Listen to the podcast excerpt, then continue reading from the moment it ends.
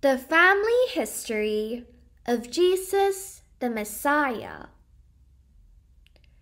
This is the family history of Jesus the Messiah. He came from the family of David, who is from the family of Abraham. Abraham was the father of Isaac. Isaac was the father of Jacob. Jacob was the father of Judah and his brothers. Judah was the father of Perez and Zerah. Perez was the father of Hezron. Hezron was the father of Ram. Ram was the father of Aminadab. Aminadab was the father of Nachshon. Nachshon was the father of Salmon. Salmon was the father of Boaz. Boaz was the father of Obed. Obed was the father of Jesse. Jesse was the father of King David. David was the father of Solomon. Solomon was the father of Rehoboam. Rehoboam was the father of Abijah. Abijah was the father of Asa. Asa was the father of Jehoshaphat. Jehoshaphat was the father of Jehoram. Jehoram was the father of Uzziah. Uzziah was the father of Jotham. Jotham was the father of Ahaz. Ahaz was the father of Hezekiah. Hezekiah was the father of Manasseh. Manasseh was the father of Amon.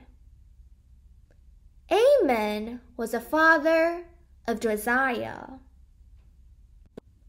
Josiah was the grandfather of Jehoiakim and his brothers, who lived during the time that the people were taken away to Babylon.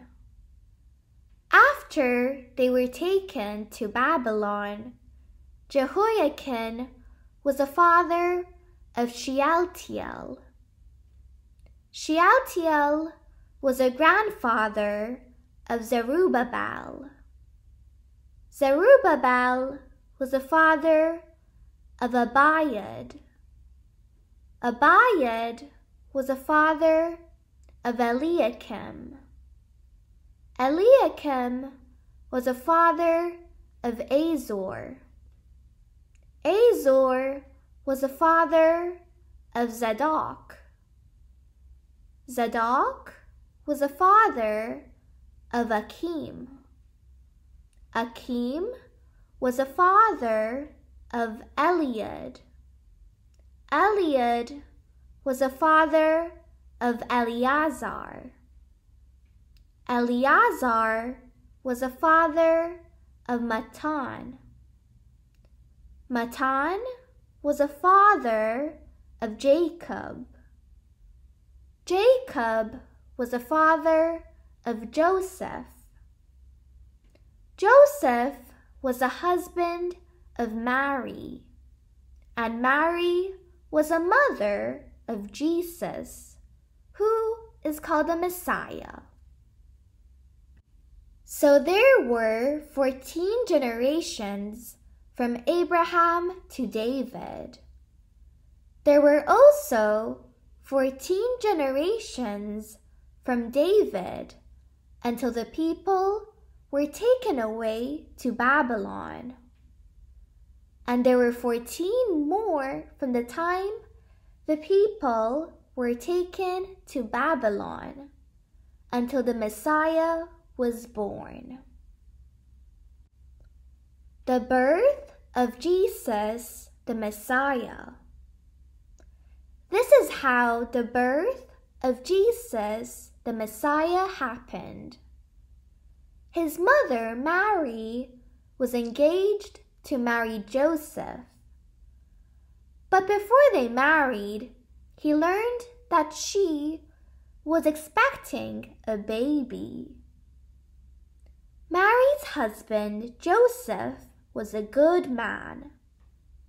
He did not want to cause her public disgrace, so he planned to divorce her secretly. But after Joseph thought about this, an angel from the Lord came to him in a dream.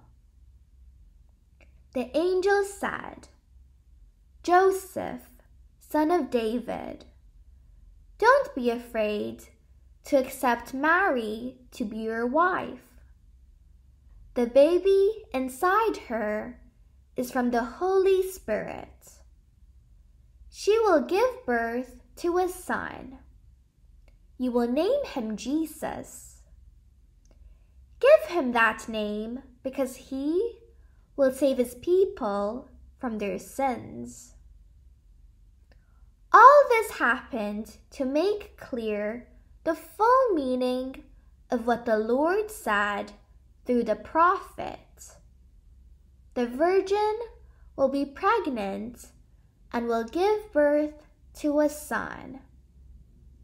They will name him Emmanuel. When Joseph woke up, he did what the Lord's angel told him to do. He married Mary.